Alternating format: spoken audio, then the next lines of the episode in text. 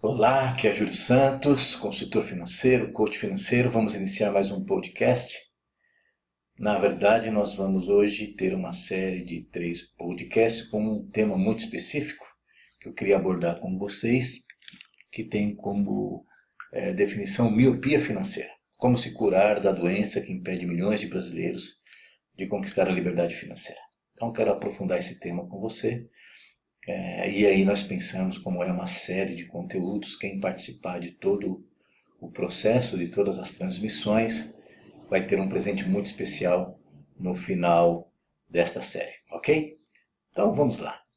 É, alguns dias, uma empresária me ligou para obter informações sobre consultoria financeira.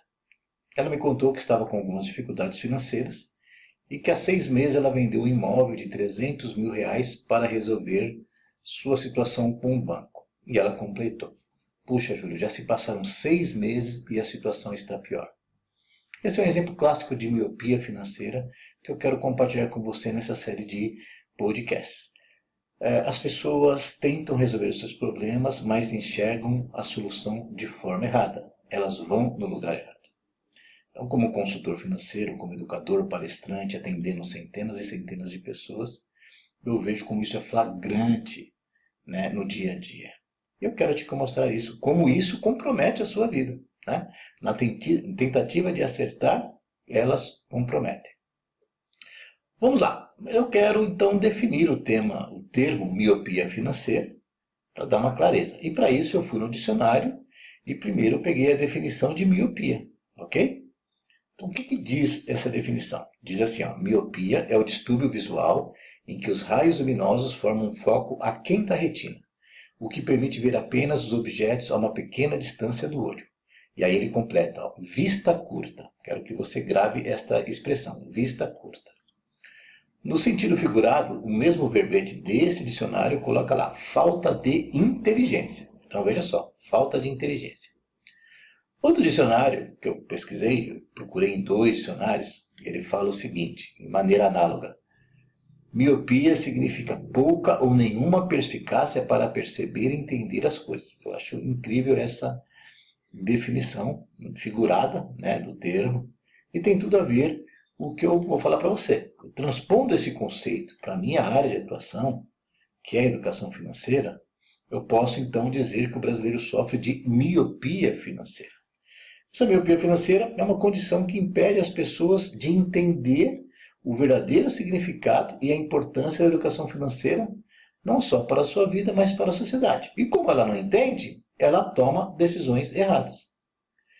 Para explicar isso, como isso acontece, eu vou compartilhar com você né, bastante conteúdo, informações, histórias vivenciadas no dia a dia do meu atendimento às pessoas. Eu percebo que, primeiro, é, existe essa, essa visão distorcida da educação financeira, né, como recurso para administrar os recursos nossos. Né? As pessoas acham que é, educação financeira não é algo útil, não é algo importante, mas eu vou explicar para você. Só que tem um pequeno problema nesses podcasts. A minha linguagem é bastante objetiva e muito contundente. Né? Eu não fico falando de habilidades. Eu vou direto ao ponto e tem pessoas que poderão aí é, não, não gostar do meu, do meu estilo né, de abordagem do tema. Então, se você é da geração Dodói, sabe aquela geração que se ofende com qualquer coisa, que discorda de tudo, então sugiro que você interrompa por aqui. Assim você não investe seu tempo em algo que poderá te incomodar e fica tudo bem. Mas, se você está disposto a ouvir algo sério e importante para o seu presente e para o seu futuro, vamos lá. Você não precisa gostar de mim. Meu papel é contribuir para a transformação de vidas por meio da educação financeira. É isso que eu gosto de fazer. Vamos lá ao nosso assunto. É natural que qualquer ser humano queira ter qualidade de vida e, inclusive, enriquecer. Isso não é pecado. Mas o erro começa logo aí. Para enriquecer, você não deve começar pelos investimentos. Você deve começar arrumando a casa, arrumando as finanças e, de preferência, eliminando as dívidas. Aproveitando, eu vou fazer um parêntese aqui e anota algo que nenhum guru de investimentos te fala. Existe um ótimo investimento, melhor que tesouro direto, que CDB, que COI, que ações, que fundo imobiliário e assim por diante, mas que ninguém te fala. E eu eu vou te dizer, o melhor investimento para a sua vida, independente do seu nível financeiro, do seu nível acadêmico, o melhor investimento é não ter dívidas. Esse é o melhor de todos. Esse, inclusive, é o investimento dos verdadeiros milionários. O verdadeiro milionário, ele não tem dívida. Por isso que a gente fala, poxa, o cara é milionário, é pão duro, pede desconto. Claro, ele não vai fazer dívida, ele não vai financiar, ele não vai pagar juros, ele vai receber juros. Então, o melhor investimento para a sua vida é não ter dívidas. Pensa nisso. Bom, mas o meu tema de hoje não é falar sobre como os verdadeiros milionários enriquecem, certo? Então, como eu ia dizendo, a maioria das pessoas buscam enriquecimento de forma totalmente distorcida. Então, isso é a miopia financeira. E eu digo que é um processo gradativo. Ele evolui por fases e podemos chegar até a verdadeira cegueira financeira. Eu conheço pessoas muito inteligentes, muito competentes, muito empreendedoras, mas tem uma cegueira financeira tremenda. E aí ela fica patinando. Eu vou falar de quatro exemplos, né? quatro momentos em que é, essa miopia financeira fica bem clara né, na vida das pessoas. O nível 1, um, vamos começar pelo mais básico, é aquele onde o cidadão ele fala, não, eu quero realmente melhorar minha vida financeira, eu quero me organizar, quero reduzir minhas pendências, quero quitar as dívidas e quero começar a investir, porque ele quer enriquecer, certo? Então, onde ele vai em primeiro lugar? Onde, eu te pergunto? Onde ele vai?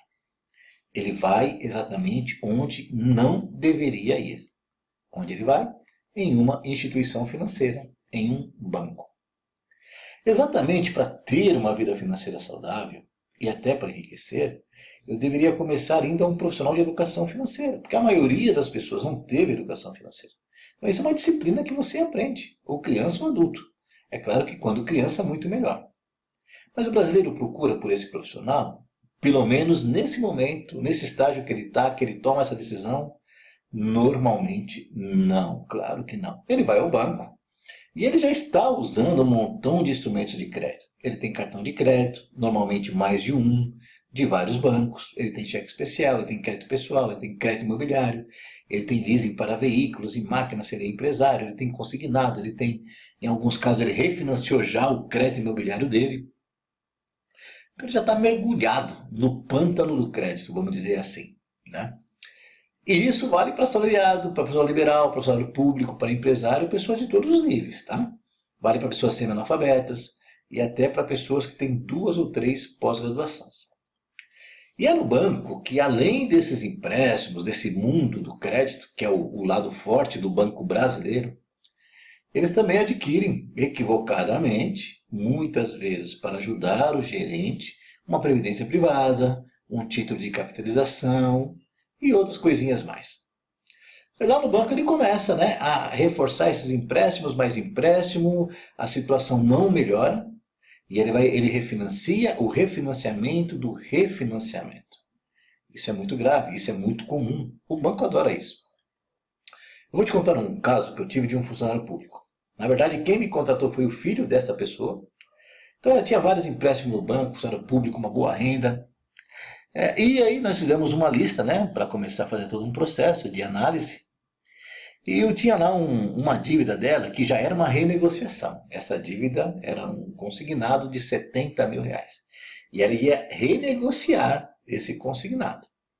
Ela foi lá e fez um novo empréstimo para quitar. Quando eu fiz o cálculo do final quanto ela pagaria né, por esse empréstimo, aqueles 70 mil estava se transformando em 170 mil reais. Ela estava jogando pelo ralo 100 mil reais. Veja só. Ela foi lá e fez. O banco foi lá e fez. E aí, quando a pessoa vai ver, ela está literalmente correndo atrás do dinheiro, escrava do banco, né? trabalhando como uma louca, sem tempo para si, sem tempo para a família, sem saúde, praticamente à beira de um ataque de nervos. Essa pessoa que eu acabei de citar, ela já estava de licença médica, tomando remédios para a depressão e baita de uma situação familiar bastante delicada. Então veja o transtorno que ela foi para resolver. Então isso é miopia financeira. No caso dela, cegueira, né? Aquela, o que ela estava fazendo ali, eu estou descrevendo só uma situação, ela está fazendo uma loucura atrás da outra. Mas nessa situação, as pessoas não conseguem. Então, a pessoa chegou na situação, ela não consegue entender que ela é parte do problema.